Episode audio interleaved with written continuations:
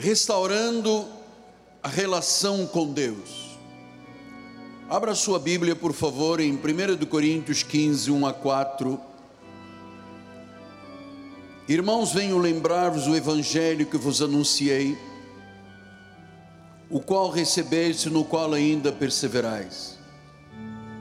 Por ele também sois salvos, se retiverdes a palavra tal como preguei, a menos que tenhais crido em vão. Antes de tudo, vos entreguei o que também recebi: que Cristo morreu pelos nossos pecados, segundo as Escrituras. Foi sepultado, ressuscitou ao terceiro dia, conforme e segundo as Escrituras. Que esta palavra abençoe todos os corações, em nome de Jesus. Vamos orar ao Senhor.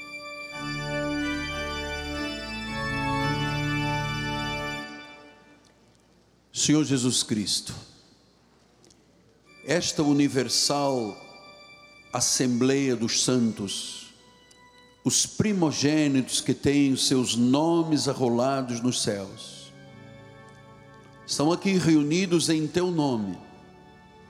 Tu prometeste que quando estivessem dois ou mais em Teu nome, Tu estarias presente.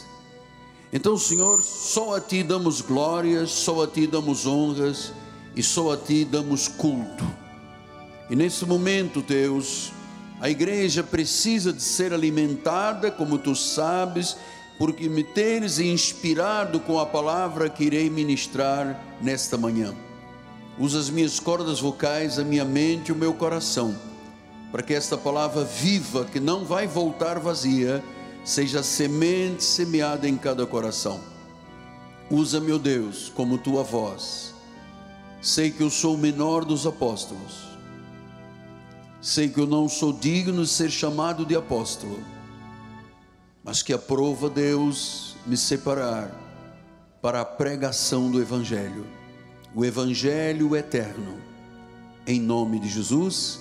E a igreja do Senhor diga: Amém, Amém e Amém. Muito obrigado, meu profeta dos teclados. Meus amados irmãos, minha família, santos preciosos, nação santa, povo de propriedade exclusiva de Deus, meus filhinhos em Cristo Jesus.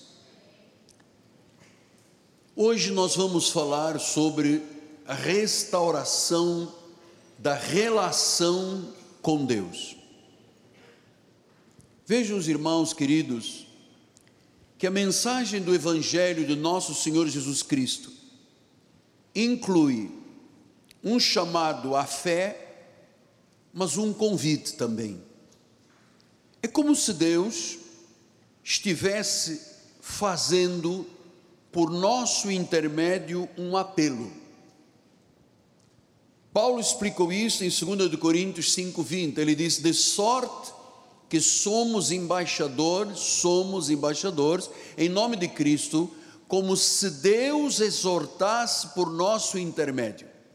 Em nome de Cristo, pois, rogamos que vos reconcilieis com Deus."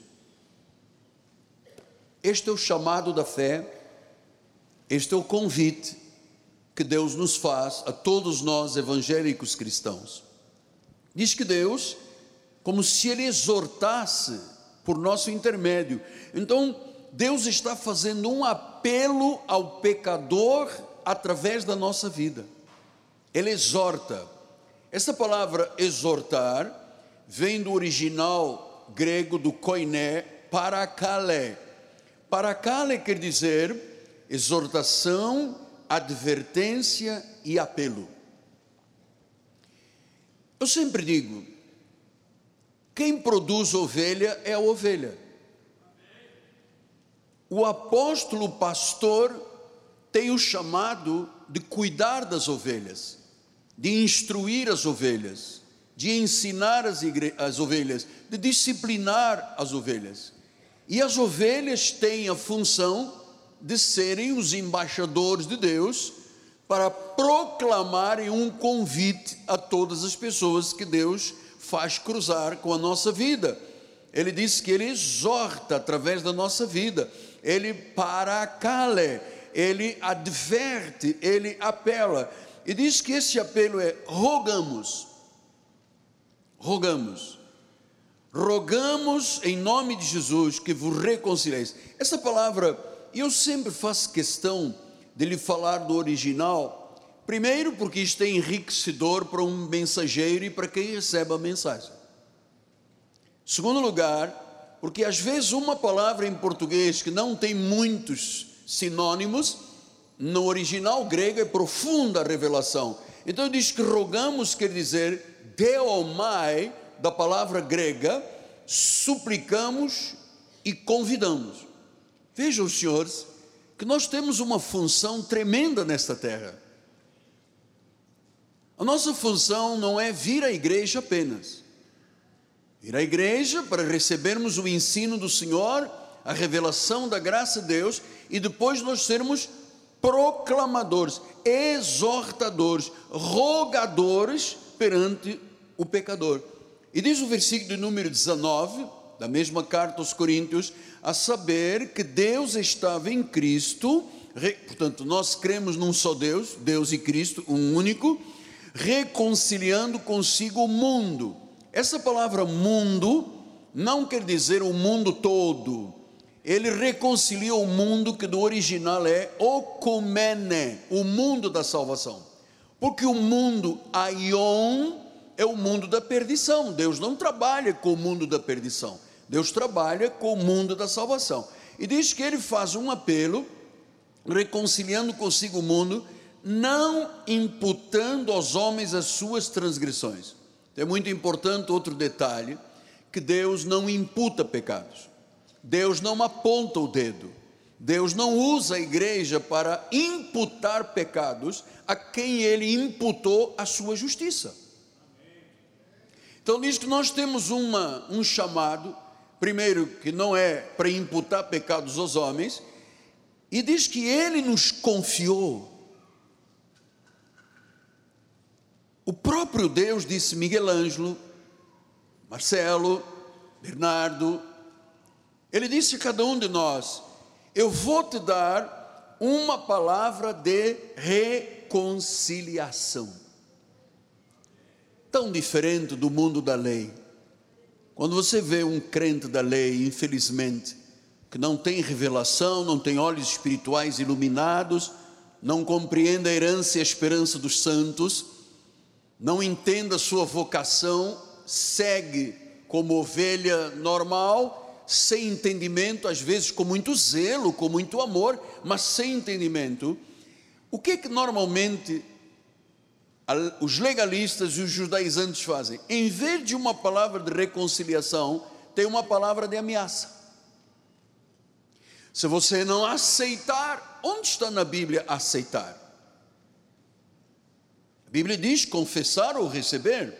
Então o judaizante que não tem o entendimento da graça de Deus, ele ameaça, ele intimida. Se você não aceitar Cristo, você vai para o inferno. Quando o Evangelho proclama outra verdade totalmente oposta, diz que nós não podemos imputar pecados aos homens, e mais, que Deus, Ele mesmo, nos confiou, nos entregou, nos outorgou uma palavra que é reconciliadora, uma palavra de reconciliação. Então, essa palavra reconciliação vem do original koiné grego, catalag. Catalag quer dizer restauração de relações que estavam em desarmonia com Deus. Todo pecador está em desarmonia com Deus. Nós já estivemos em desarmonia com Deus. Nós éramos no passado envolvidos com as paixões mundanas. Olha, Paulo disse: seguíamos o príncipe das potestades do ar. Você imagina isso? É que às vezes o nosso passado, como está no passado, nós sequer nos recordamos como era a nossa vida. Mas servíamos ao príncipe das potestades do ar, éramos como os demais na carne, filhos da ira, estávamos mortos em pecados e delitos. E diz que Deus nos reconciliou, nos catalague ele nos restaurou na sua relação que estava em desarmonia. Nós estávamos em desarmonia com Deus, nós estávamos em pecados e delitos. Então ele nos reconciliou. E ele agora diz que a mim, a você e a todos nós, Deus confiou uma palavra para ajudarmos pessoas a restaurarem sua relação com Deus. Isto não se faz, Alexandre, com qualquer ameaça ou intimidação. Deus envia embaixadores, Ele diz: somos embaixadores para pregar, e nós somos embaixadores por amor a Cristo, para dizermos às pessoas, suplicando, rogando, reconcilia-te com Deus. Por que, que é preciso esta pregação reconciliadora? Porque grande parte da humanidade anda na contramão de Deus. Deus disse: Nós somos proibidos de adorar ídolos e imagens. Os religiosos adoram ídolos e imagens. Nós somos proibidos de acreditar nos falsos deuses, mas muita gente crê na cartomante, na quiromante, nos búzios, no contato com mortos, nos astros, no mapa de tarô. E isso tudo não é a restauração. Isto não restaura as nossas relações com Deus. Pelo contrário, o senhor deve saber que atrás de todo ídolo, seja ele uma estátua grande ou pequena, está uma força demoníaca por isso, a Bíblia deixa claro que nós não podemos servir aos ídolos. Então, a nossa mensagem para todos aqueles que agora estão na contramão de Deus é esta: reconcilia-te com Deus. É isso que você deve falar ao seu esposo, se ele ainda não é de Jesus. É isso que ele deve falar à sua esposa, se ela não é de Jesus, aos seus filhos. E os senhores sabem que isto não é na pressão, porque Deus deixa claro que nada com Deus é pela força ou pela violência, é pelo Espírito. É pelo Espírito. É o Espírito que faz a obra. Então, lembre-se que esta palavra que Deus nos confiou não é uma sugestão que Deus dá à igreja. Olha, eu dou uma sugestão à igreja que vocês anunciem a reconciliação a volta, o resgate da harmonia comigo. Ele não fez uma sugestão, também não deu um lembrete. Deus está fazendo um forte apelo, sincero, urgente. É Ele que está falando como Deus soberano. É Ele que está dizendo, Miguel Ângelo, Maria, João, Antônio, Pedro, eu te confiei uma palavra, não é para você ficar quieto e calado perante o mundo. É para você, como embaixador, dizer às pessoas simplesmente: reconcilia-te reconcilia com Deus. Volte à harmonia com Deus. Porque nós sabemos que o salvo é vocacionado para amar a Deus, fazer a sua vontade. Então é vontade de Deus que nós sejamos porta-vozes de uma mensagem. Sua família precisa de saber que você é um crente salvo, lavado, remido, justificado, predestinado. A tua família precisa de saber disto. Ah, mas eu tenho um primo que é espiritista. Diga a ele, reconcilia-te com Deus, porque ele não está com Deus.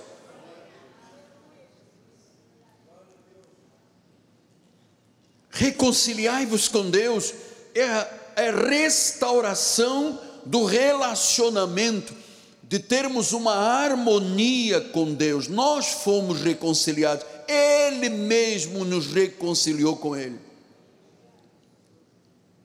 Então, os irmãos, entendam que Deus, o Senhor Jesus, age por nosso intermédio para superar esta separação causada pelo pecado. O profeta Isaías disse isso em Isaías 54, 6 a 8. Ele disse: Porque o Senhor te chamou como uma mulher desamparada, está falando a igreja, uma mulher desamparada, de espírito abatido, como a mulher da mocidade que fora repudiada, diz o teu Deus. Agora, olhe como é que era a nossa vida. Que Deus maravilhoso. Que obra Deus fez na minha vida. Que obra Deus fez na sua vida. Que obra Deus fez na vida da minha esposa. Ele disse: Por um breve momento te deixei. E foi neste breve momento que ele nos deixou que nós, com as paixões da carne, vivemos segundo a vontade de Satanás. Aqui temos irmãos que foram ao fundo do inferno, pulavam muro de cemitério, bebiam sangue de animais, faziam oferendas nas encruzilhadas, mas eram eleitos do Senhor, só que não sabiam. Um dia ouviram uma palavra, ou rádio, ou televisão, ou um folheto, ou um testemunho, ouviram uma palavra, e daquele espírito de morte eles foram reconciliados com Deus. Então, diz que por um breve momento vos deixei, havia uma desarmonia no nosso coração com Deus. Eu sei, doutor Fortes, que antes de conhecermos Jesus, já dentro de nós havia a tal centelha de Deus, porque nós fomos predestinados, só não sabíamos.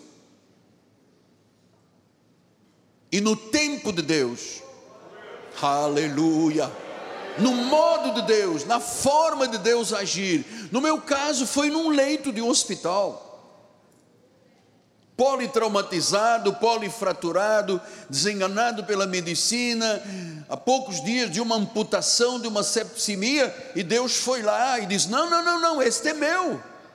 E ele me reconciliou consigo mesmo, porque eu era um católico, só Deus sabe, um fanático.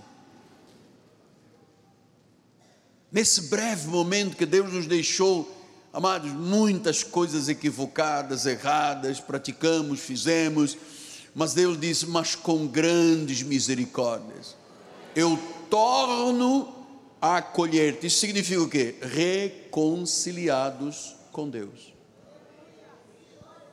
Nós precisamos dizer isto ao mundo. Doutora, nós precisamos dizer isto à sociedade. Porque a sociedade ouve vozes e elas estão o dia inteiro nas mídias sociais, nas televisões, nas rádios, que contradizem isto que eu estou lhe ensinando. Venha, porque eu vou lhe dar o óleo santo de Jerusalém, o vidro de sal do mar, não sei de que morto, este tecido do, da roupa da prostituta de Raabe, este pedaço da cruz de Cristo. Então, a sociedade está ouvindo isso pensando que isto é o Evangelho, que isto são boas novas, que isto pode transformar uma pessoa. Transforme em que? Num escravo ainda maior. Eu vou lhe dizer, sem medo de errar, a você que está me ouvindo pelas mídias sociais, você que participa de um ministério judaizante, eu vou lhe dizer: fuja, escape disso aí, porque você é um escravo espiritual.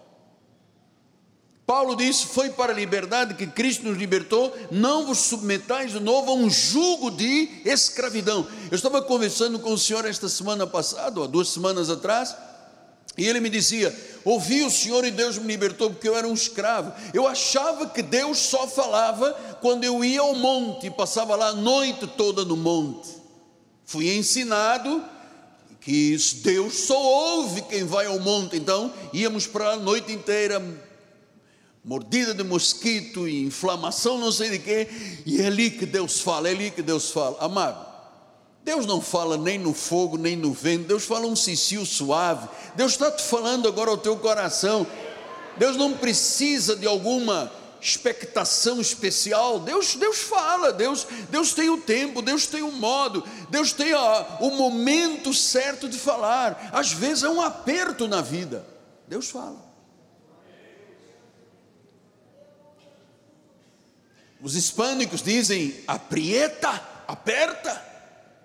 Às vezes é uma doença, às vezes é uma crise, às vezes é uma luta emocional. Deus tem propósitos e a forma dele agir às vezes é inexplicável para nós. Diz que logo eu com grandes misericórdias, aleluia, que Deus fez isso em minha vida e na sua vida. Ele disse: Eu torno a acolher-te. Nós éramos dele, viemos a esta terra, nascemos em pecado, fomos separados, enquanto isto, nós estávamos neste mundo, deixados por Deus de propósito. Deus disse: Por um pouco de tempo eu te deixei, mas logo eu voltei a acolher-te. Ou seja, eu torno a acolher, quer dizer que nós já estivemos lá, o pecado nos separou e Ele, com a sua reconciliação, nos torna acolher. Versículo número 8 diz: Num ímpeto de indignação, eu escondi de ti a minha face por um momento, mas com misericórdia. Por que, que Deus esconde a face? Amado, porque não tem relação com pecado. Deus não tem relação com pecado. Então ele envia a palavra da reconciliação. Por intermédio de quem? Do pastor, não só, de todos nós. É um chamado coletivo, é um chamado da igreja. Então, ele disse: Eu tinha uma indignação, eu escondi a tua face, mas foi um momento. Você se lembra quando você consultava cartas? Ou você que andou pelos búzios, ou você que andou pelo espiritualismo, pelo orientalismo, ou pelo catolicismo, você por um Deus disse: por um momento, até que com misericórdia, misericórdia passageira, não assim. Eu não estou entendendo, mas com misericórdia passageira. Não, apóstolo, misericórdia eterna, uma vez que você salvo, é salvo eternamente. Ele disse: Eu me compadeço de ti, o Senhor, o teu redentor, Deus teve compaixão. Pastor, mas eu não teria forças para ter auto comiseração e ter misericórdia de mim. Não, você não teria forças. Porque antes de Jesus nós éramos dominados pelo príncipe das potestades do ar. Mas éramos filhos de Deus, Deus sabia disso, e diz que por um momento a nossa vida não foi fácil. Você ouviu há pouco o testemunho do amado Ednilson. Não tinha nada, apóstolo, vivia num bairro difícil. Mas eu acreditei no apóstolo, eu acreditei no altar. O que é este acreditar no altar? É porque ele foi reconciliado com Deus. E diz Deus que Deus nos cobre de misericórdia. Graças a Deus, amado. Nós não somos mais um zumbi andando aqui nesta terra. Agora você sabe que sem Jesus tudo dá errado, amado. Então a necessidade de reconciliação surge por um fato: é que a pessoa sem Jesus está alienada de Deus. Porque o pecado é uma transgressão contra a vontade de Deus. Então Deus quer que os seus filhos tenham amor, fidelidade, entrega total e cumpram o que ele está dizendo. Ele diz: Eu vos chamei para serem embaixadores do reino, para que, como se eu estivesse mesmo falando, usando os teus lábios, para que você diga a todos: reconcilia-te com Deus. Então, ama, isto é prova de quê? Do nosso amor ao próximo, por causa da relação que temos com Deus.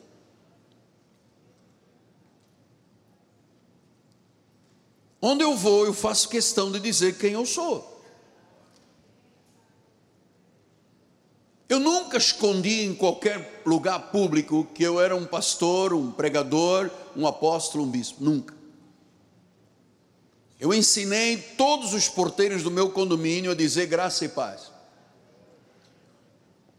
O posto antigo que eu abastecia, todo mundo aprendeu graça e paz. Chegou o graça e paz. Eu disse, glória a Deus. Até que você sabe, um dia eu não me lembrava de um rapaz que estava lá, não sabia quem era, eu disse, Deus te abençoe. Ele disse, Deus te abençoe ou já sou um abençoado? Porque ele ouviu várias vezes eu dizer isto. Então, promova a reconciliação de pessoas com Deus, amado. Dê o seu testemunho. Você sabe que o pecado cria uma barreira entre Deus e o pecador. Então Deus oferece a maneira de restaurar o relacionamento de um pecador com ele. Ele disse: catalag, reconciliai-vos. Esta voz não pode sair só da boca do pastor, do pregador. Então você sabe que Jesus é o mediador entre Deus e o homem, ele usa os homens para proclamar a mensagem da reconciliação. 1 Timóteo 2,5 diz: Porque há um só Deus, um só mediador entre Deus e os homens, Cristo Jesus, homem. Há um só Deus. Quantos deuses existem? Um. Não três, porque a Igreja Católica diz que existe o Deus Pai, Deus Filho e Deus Espírito Santo. A Bíblia diz: há um só Deus. Cremos na divindade de Cristo. Cristo é Deus. Hebreus 8,6 diz que agora, com efeito, obteve Jesus um ministério tanto mais excelente quanto ele também mediador de uma superior aliança instituída em base em superiores promessas. Tudo da graça de Deus é superior. Eu não, eu não consigo entender, a não ser cegueira espiritual, como é que uma pessoa sabe destas verdades, lê estas verdades e aceita viver como um condenado e um escravo. Hebreus 9,15 disse que por isso mesmo, ele é o mediador de uma nova aliança. Uma nova aliança.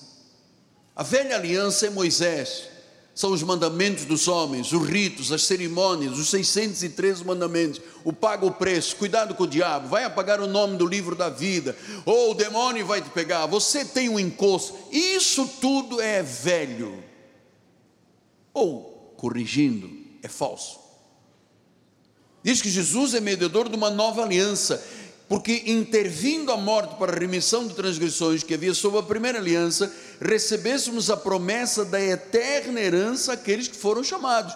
Quer dizer, quem é chamado por Deus, quem é reconciliado com Deus, recebe uma herança eterna.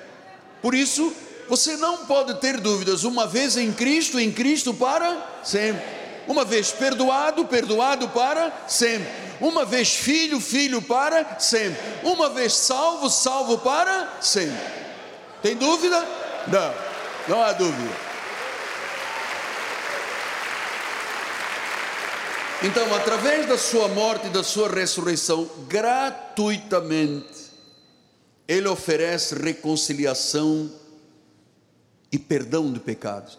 Você sabe, esta é a coisa mais maravilhosa para mim. Porque quando eu era católico, eu ia à missa e dizia, por minha culpa, minha máxima culpa, eu sou um pecador. Saía da missa, voltava no outro domingo, eu sou um pecador, minha culpa, minha máxima culpa. E agora, Deus disse que gratuitamente Ele reconcilia e perdoa. Eu não tenho que dizer, minha culpa, minha máxima culpa, eu sou culpado. Mas eu não sou culpado de nada, nem nunca fui. A Bíblia diz que eu nasci em pecado. Ninguém me perguntou quando eu nasci: você quer ser um pecador? Eu nasci em pecado, assim diz a palavra do Salmo.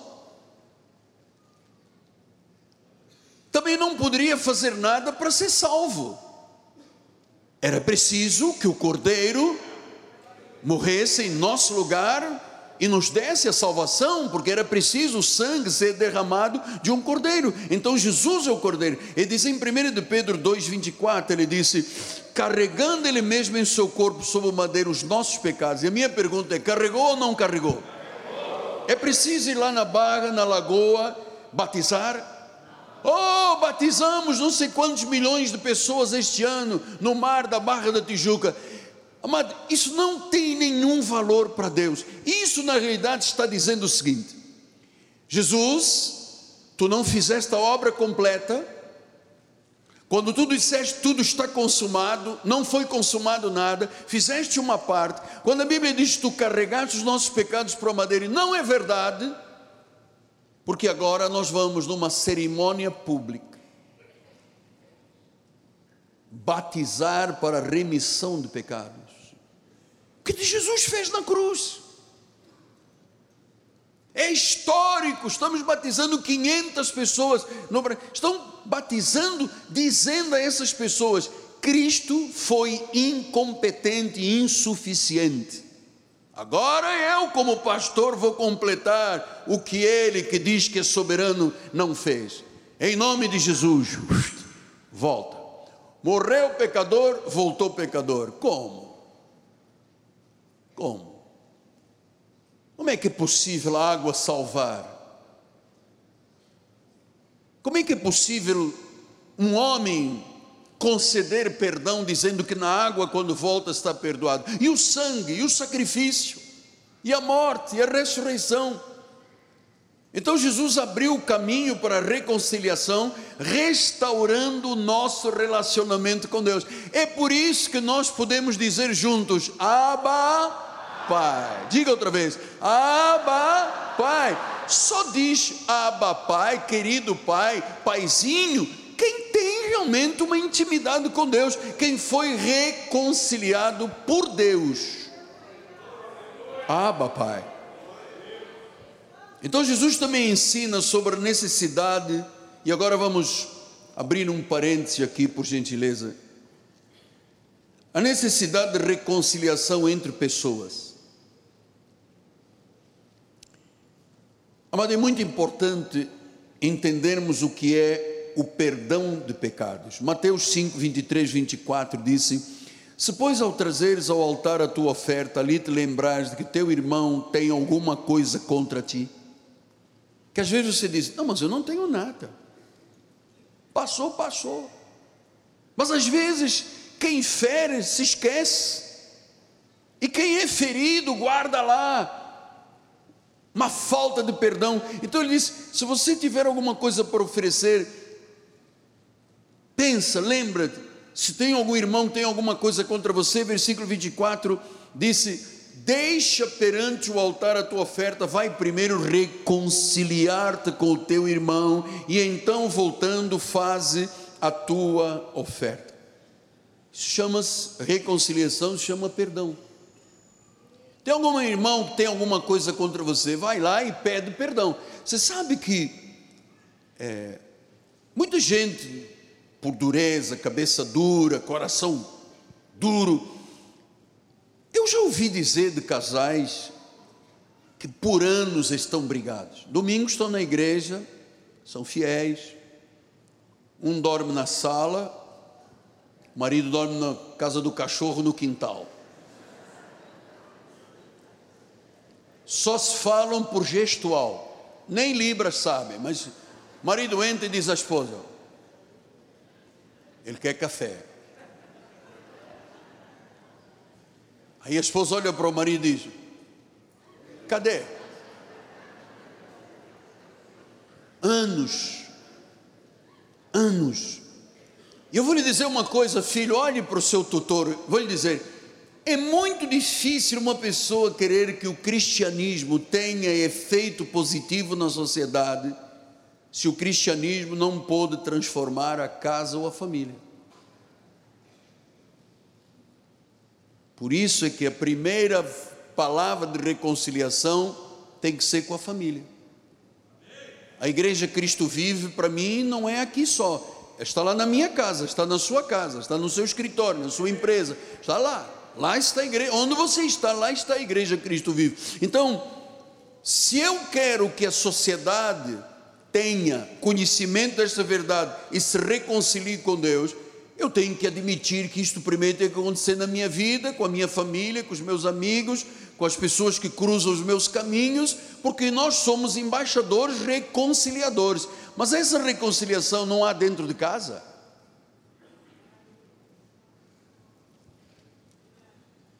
Por isso nós estamos ensinando a verdade. Nenhuma filosofia, nenhum conselho despretensioso, nenhuma opinião humana é capaz de fazer aquilo que a palavra de Deus faz. A palavra de Deus faz tudo na nossa vida. Por isso nós temos que ser fiéis em pregar a palavra, mesmo que isto não esteja na moda. O senhor sabe, o senhor não vai encontrar centenas e centenas de pessoas, conforme nós estamos aqui, em muitos lugares, sem que haja um influencer, sem que haja uma pessoa de pensamento positivo. E a igreja não foi chamada para isso. A igreja não foi chamada para ser pensamento positivo. Ah, você agora não pode miar, você tem que rugir. Não mia, ruge. Ouça, Ninguém ruge nada espiritualmente se ele não tiver conhecimento da palavra. É muito simples dizer às pessoas: ruja como leão, ruja. Então as pessoas ficam na igreja. E aí, o que aconteceu? Nada. Só quando a palavra que é uma semente entra no coração de terra boa, que ela germina, dá frutos a 30, 60 e a 100 por um. Só assim você pode alterar a vida de uma pessoa.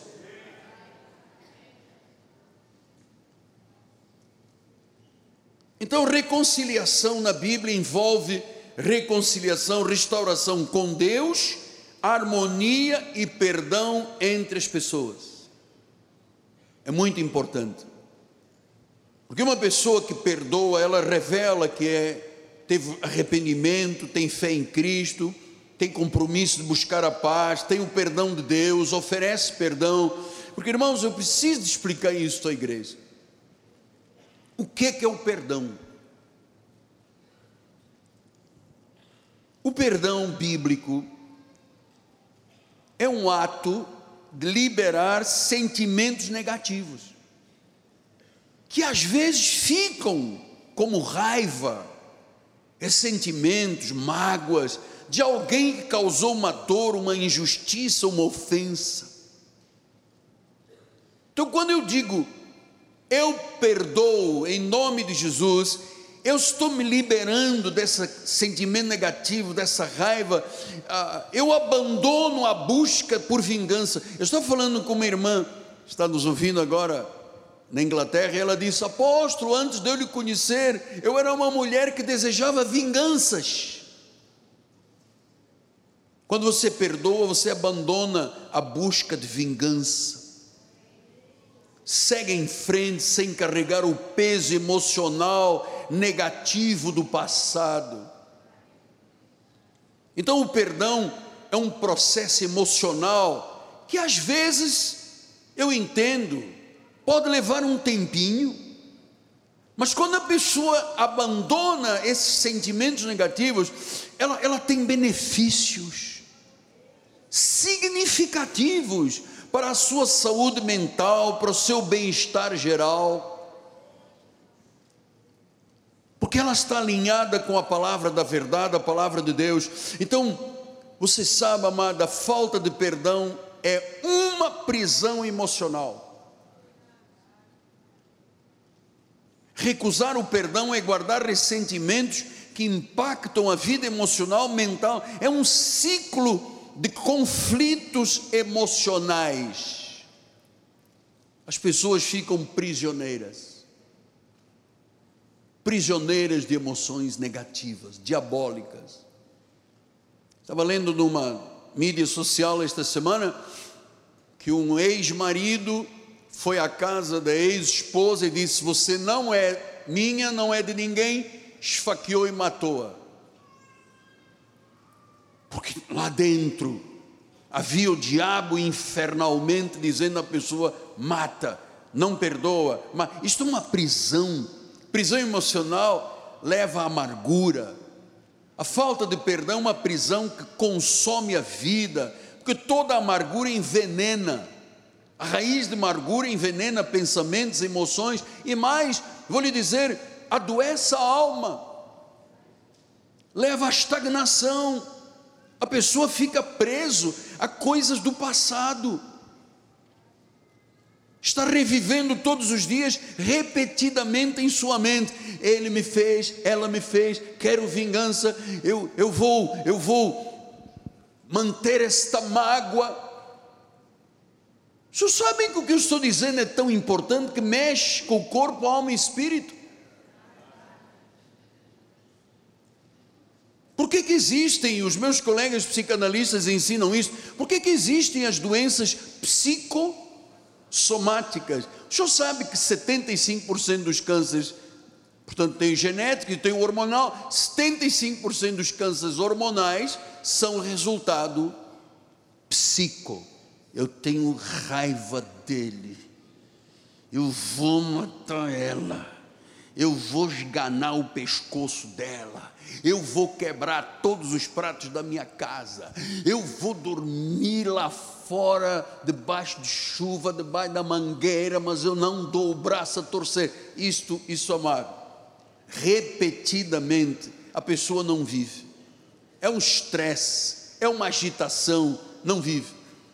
Então, a incapacidade de gerar o perdão impede a pessoa de construir um relacionamento saudável. Só o perdão pode libertar as pessoas de prisões emocionais para que elas sigam em frente. Jesus disse: se você perdoar, o Pai Celestial te perdoa. Jesus disse: você tem que perdoar 70 vezes 7. Ele disse: repetidamente, sem limite. Paulo disse em Colossenses 3,13: suportai-vos aos outros e perdoai-vos mutuamente se tem queixa contra alguém. Sem perdão as pessoas não vivem, porque elas não têm o perdão de Deus. Perdoar é obedecer a Deus. Eu sempre digo: perdão é para os fortes, o fraco rói e morre de infarto ou de AVC. O forte diz: Eu libero você, viva a sua vida. Viva a sua vida. Então nós temos, voltando à reconciliação, nós devemos colocar em prática todos os dias o ministério da reconciliação. Devemos de ser portadores de uma mensagem reconciliadora. Porque para isto ele nos chamou para sermos embaixadores, para proclamar reconciliai-vos com Deus. Nós recebemos um evangelho que temos que transmitir, sem acrescentar, sem tirar, sem opinião particular, temos que implorar aos pecadores de forma persuasiva: reconciliai-vos com Deus. Porque Cristo reconcilia as pessoas pela nossa instrumentalidade. Ele faz uma troca. Ele se fez pecado para que nós fôssemos justos. Deus trocou a sua justiça pelo nosso pecado, porque ele não pode negar-se a si mesmo. Diz que Deus não me imputa pecados. Toda a culpa do pecado foi transferida para Jesus. Ele levou sobre si os nossos pecados e transgressões. Ele se colocou no lugar do pecador, do imoral, do idólatra, do adúltero, do ladrão, do ganancioso, do bêbado, do caluniador, do trapaceiro. Ele diz em 1 Coríntios 6, 1 Coríntios 6, 9: Ou não sabeis que os injustos não herdarão o reino de Deus? Não vos enganeis, impuro, idólatra, adulto, efeminado, sodomita, ladrão, avarento, bêbado, maldizente, roubador, Deus se colocou no lugar destas pessoas, diz: se for assim, sempre, se não houver mudança, você não herda o reino. Mas agora ele diz: tais fostes algum de vós. Nós fomos reconciliados, nós fomos tirados desse espectro de vida, desse padrão de vida diabólico. Tais fostes algum de vós, mas vós vos lavastes, fostes santificados, fostes justificados no nome do Senhor Jesus Cristo e no Espírito do nosso Deus. Então, meus amados, Deus nos enviou para sermos embaixadores, para proclamarmos a Sua glória. Ele disse: Tais fostes alguns de vós. Jesus levou a culpa, levou a acusação perante o tribunal da justiça divina e ele proclamou a nossa justificação. Ele disse: Decaio, sentença da Caio, sentença de absolvição. Todos nós fomos absolvidos lá. Quem está em Cristo é uma nova criatura, as coisas velhas já passaram, eis que tudo se fez novo. Eis que tudo se fez novo. Eu queria terminar esse momento, pois vamos entrar em reflexão para a ceia. Lembrando Zygmunt Bauman, que era um sociólogo viveu de 1925 a 2017, ele disse: a nossa relação com Deus nos faz viver neste mundo Neste mundo consumista e globalizado, que tem valores e sentimentos líquidos, mutantes, efêmeros, Deus nos faz viver com valores sólidos, estáveis, estruturados, eternos, numa rocha.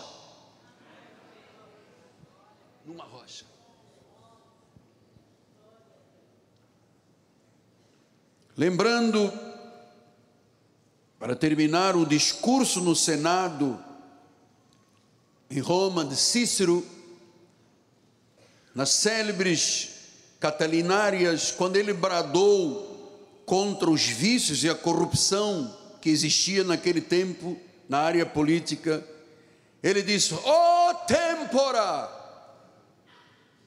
oh mores, oh tempos, oh costumes".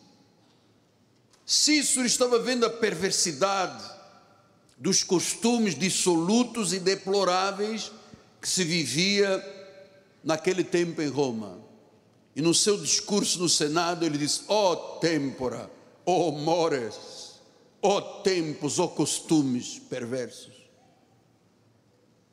E você pode usar esta expressão, ó tempos, ó costumes, ó mores, porque o tempo que estamos vivendo é um tempo difícil. É um tempo de vingança no Brasil. A nossa sociedade está dividida. Você não tem hoje direito de dizer que você é uma pessoa conservadora, que defende sentimentos e mensagens bíblicas, que defende os valores cristãos da família, da ética, da resiliência. Você não tem mais esse direito. Por isso, nós dizemos como Cícero: ó oh, tempora, ó oh, tempos, ó oh, mores, ó costumes. A nossa sociedade está banhada em corrupção, divisão, vingança, ódio. E a igreja, Jesus? E a igreja? A igreja tem um chamado para proclamar as virtudes do reino. E quando você se deparar com alguém a partir de hoje, você diz, diga, reconcilia-te com Deus. É a mensagem. Você é um embaixador. Onde você for, em que lugar você estiver, você pode estar entre a classe A, B, C, D, X ou Z, não importa. Deus tem muito povo nesta cidade. E às vezes o inexplicável se torna razoavelmente compreensível. Você acabou de ouvir o testemunho de um senhor que morava num lugar tão sofrido, que entrou, ouviu o profeta, ouviu a palavra, fez efeito na vida dele, transformou e hoje é uma pessoa próspera.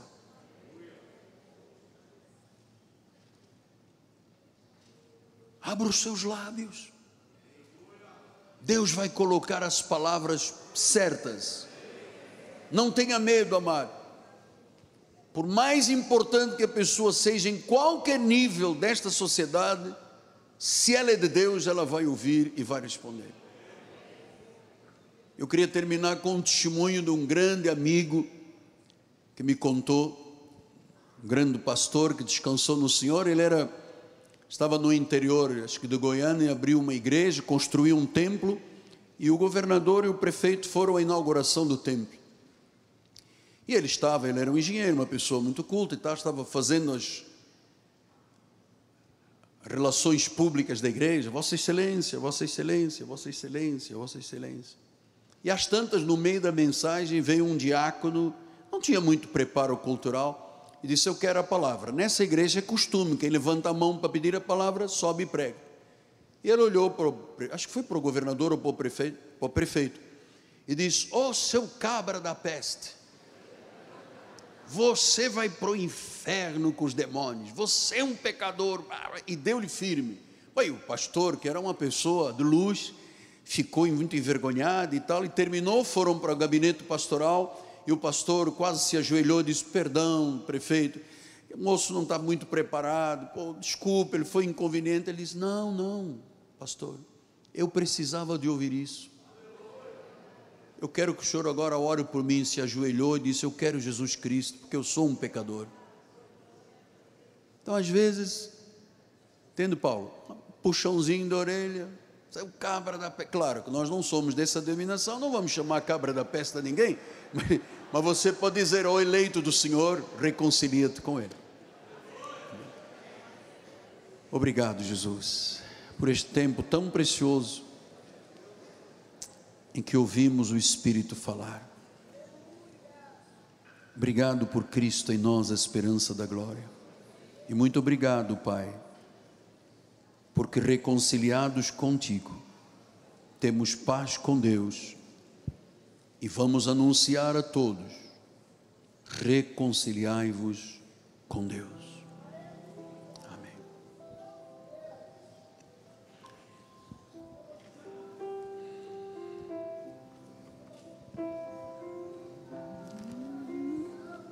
Esse momento momento muito importante no nosso ministério. Porque Deus, algum tempo atrás, disse: Miguel Ângelo, eu não quero que a ceia do Senhor seja algo morno, sem sentimentos. Eu não quero que seja automático, no automático, um ritual eu quero que vocês saibam que a ceia é o momento mais sagrado de uma igreja, é o momento de maior intimidade com Deus. Por isso, não se pode participar da ceia de qualquer forma. É preciso que você esteja ligado íntimo com Deus. O apóstolo Paulo disse isso. Ele disse: Provai-vos e vede se estáis mesmo na fé. E este é o momento que antecede a ceia do Senhor. Ele disse que quem come e bebe sem discernir o corpo de Cristo, come e bebe juízo para si mesmo. Nós vamos aproveitar esta hora para uma profunda reflexão da nossa vida com Deus. O apóstolo São Paulo, no capítulo, em 1 de Coríntios 10, 14, ele disse: Portanto, meus amados, fugi da idolatria. Ele disse: Falo como a criteriosos, julgai a vós mesmos o que digo. Porventura o cálice da bênção que abençoamos não é a comunhão do sangue de Cristo? O pão que partimos não é a comunhão do corpo de Cristo? Porque, embora muitos somos unicamente um pão, um corpo, todos nós participamos de um único pão. Considerai Israel segundo a carne, não é certo que aqueles que se alimentam dos sacrifícios são participantes do altar. Que digo, pois, que o sacrificado ao ídolo é alguma coisa, ou que o próprio ídolo tem algum valor. Antes digo que as coisas que eles sacrificam é a demônios, e que não sacrificam a Deus. E eu não quero que vos torneis associados com demônios. Não podeis beber o cálice do Senhor e o cálice dos demônios. Não podeis ser participantes da mesa do Senhor e da mesa dos demônios. Ou, provo ou provocaremos zelos ao Senhor? Somos acaso mais fortes do que Ele? Nós vamos participar da ceia Vamos compartilhar juntos sobre os benefícios da morte de Cristo. Na ceia do Senhor, nós mantemos comunhão com Cristo e a igreja. Nada nos pode identificar com este mundo. Nada nos pode ligar a falsos deuses. Por isso ele disse: fugir da idolatria. Cristo levou sobre si as nossas dores. Ele levou sobre si as nossas regressões. O castigo que nos traz a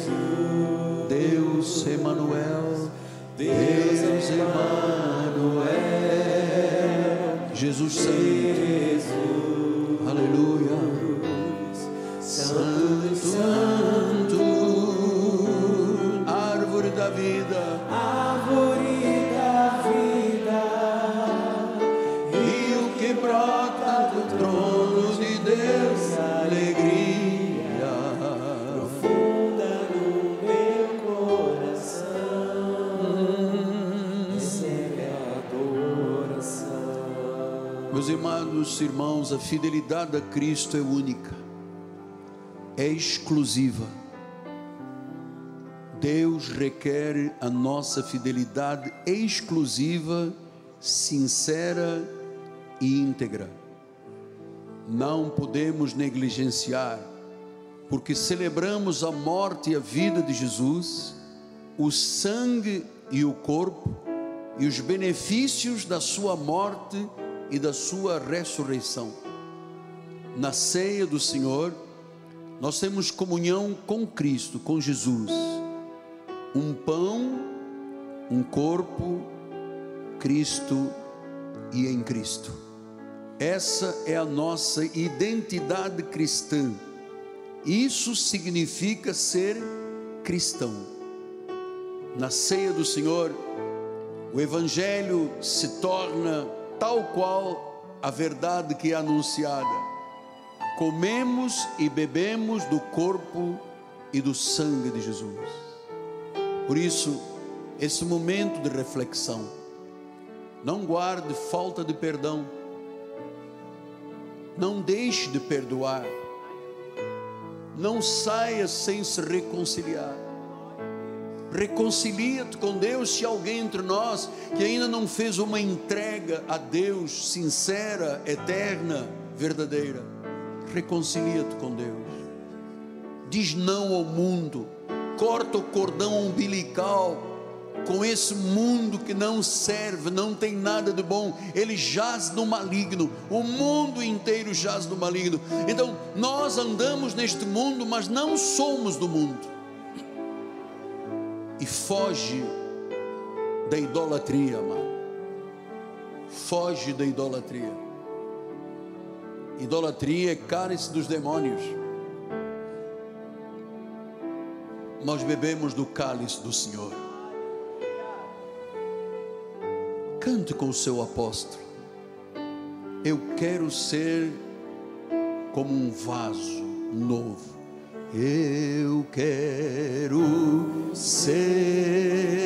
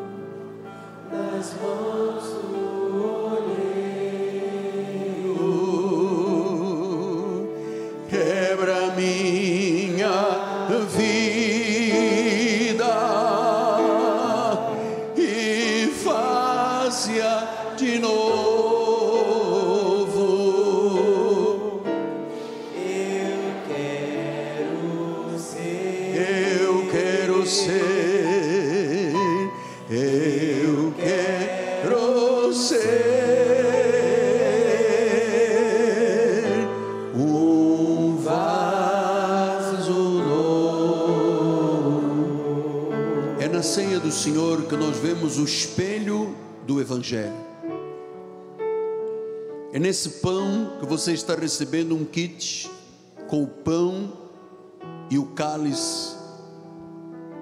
Aí está refletido o Evangelho, a vida, a morte e a ressurreição do Senhor. Esse é o momento de analisarmos a nossa vida. Pastor, eu não estou bem, não vou tomar parte da ceia. Não faça isso. Ah, eu vou guardar o cálice aqui porque eu não quero juízo para mim. Essa não é a proposta de Deus. A proposta de Deus é que você se examine e libere o seu coração. Perdoe. Tenha paz. Tenha paz.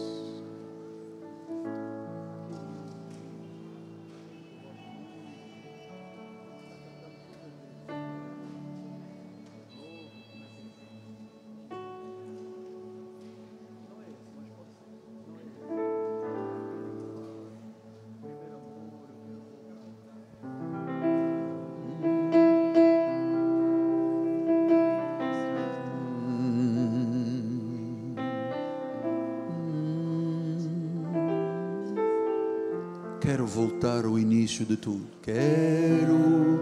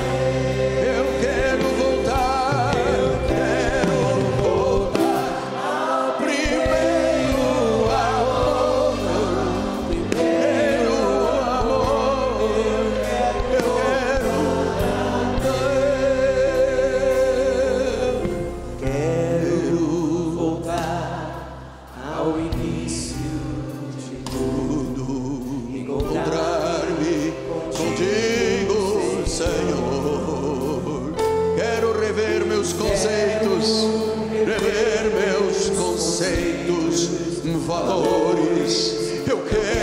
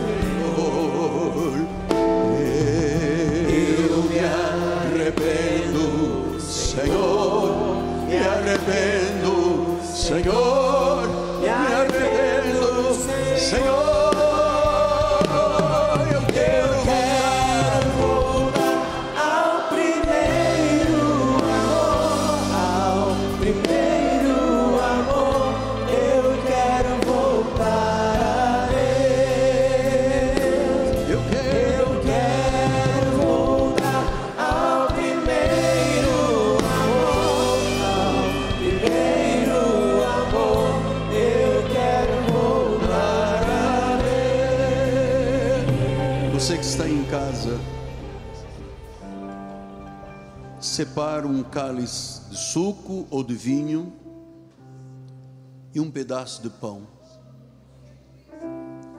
Participe conosco.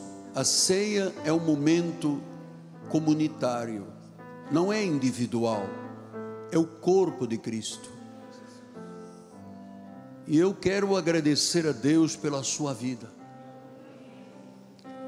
De todo o meu coração, agradeço por cada irmão e irmã que fazem parte deste ministério, que amam esta igreja, que amam a Deus acima de tudo, o Evangelho da graça, que amam o apostolado, que têm o desejo de serem porta-vozes de uma mensagem reconciliadora. Obrigado por você amar este ministério. Obrigado, irmão Renato. Obrigado, irmã Cláudia, Mariana, Clara e Gabriela, por vocês amarem tanto esta igreja, servirem tanto este ministério.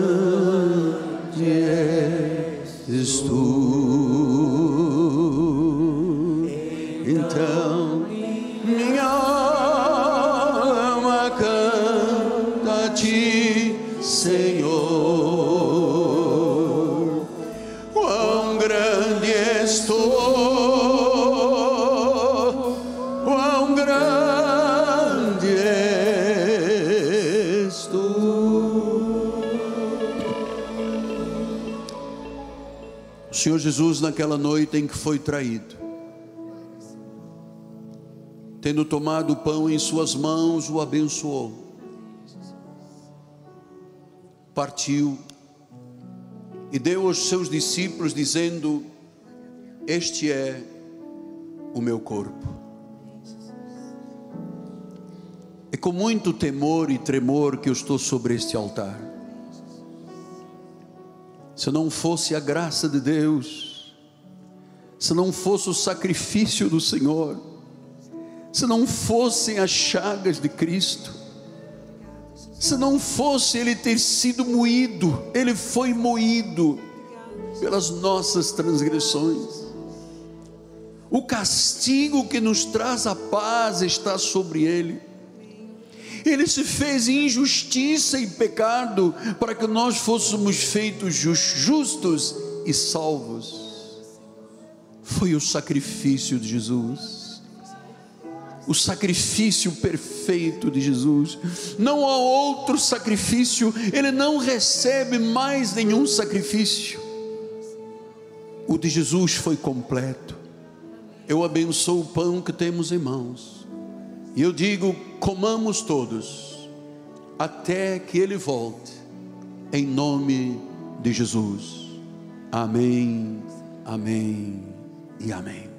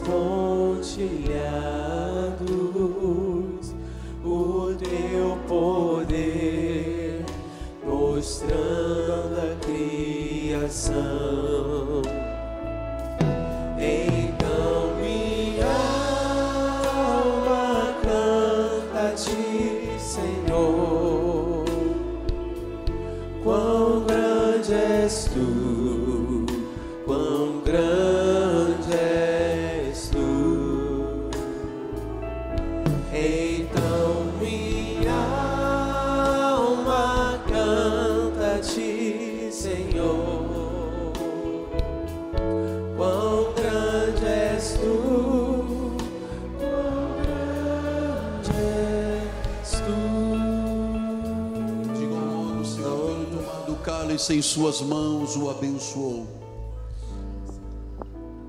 E disse: Este é o cálice da nova aliança. A velha aliança terminou. Com o sacrifício de Cristo, com o sangue derramado, com o sacrifício dos sacrifícios, Jesus disse: o cálice da nova aliança, no sangue do Cordeiro, este sangue que nos lavou, nos purificou, éramos como carmesim vermelhos, como escarlate do pecado, mas Ele nos tornou mais alvos do que a neve, brancos como a lã, coração e mente puras, consciência transformada, valores eternos, sólidos, sim. A graça de Deus, não for a graça, não seríamos nada, amados. Somos o que somos pela Sua graça. Por isso eu abençoo o cálice e digo: bebamos todos até que Ele volte. Este é o sangue da nova aliança, o sangue de Jesus. Amém, amém e amém.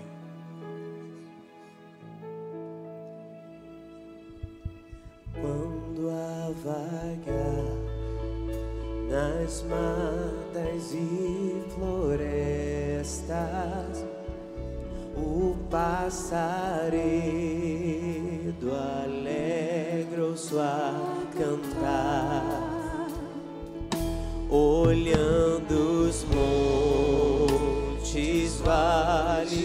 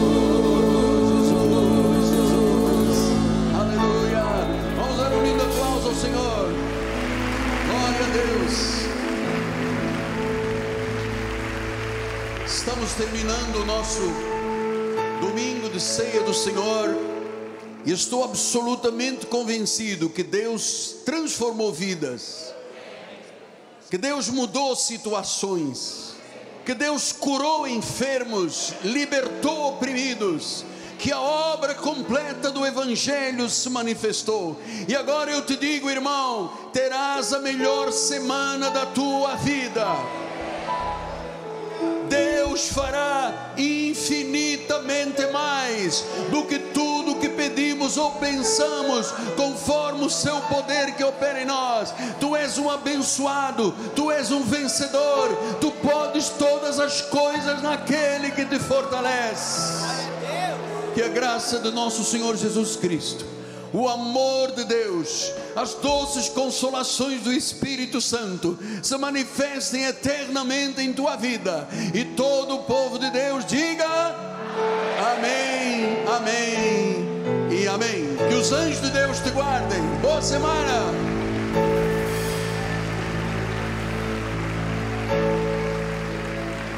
Meus amados, antes de saírem, por favor, ouçam, ouçam. Olha como Deus é bom. Aquele irmão que estava com uma bactéria no hospital internado à morte, acabamos de receber o telefonema, está curado.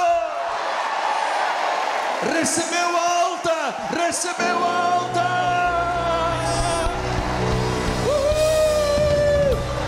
Deus é Deus, Deus é Deus. Aleluia. Checa manta como mandaré ora para ser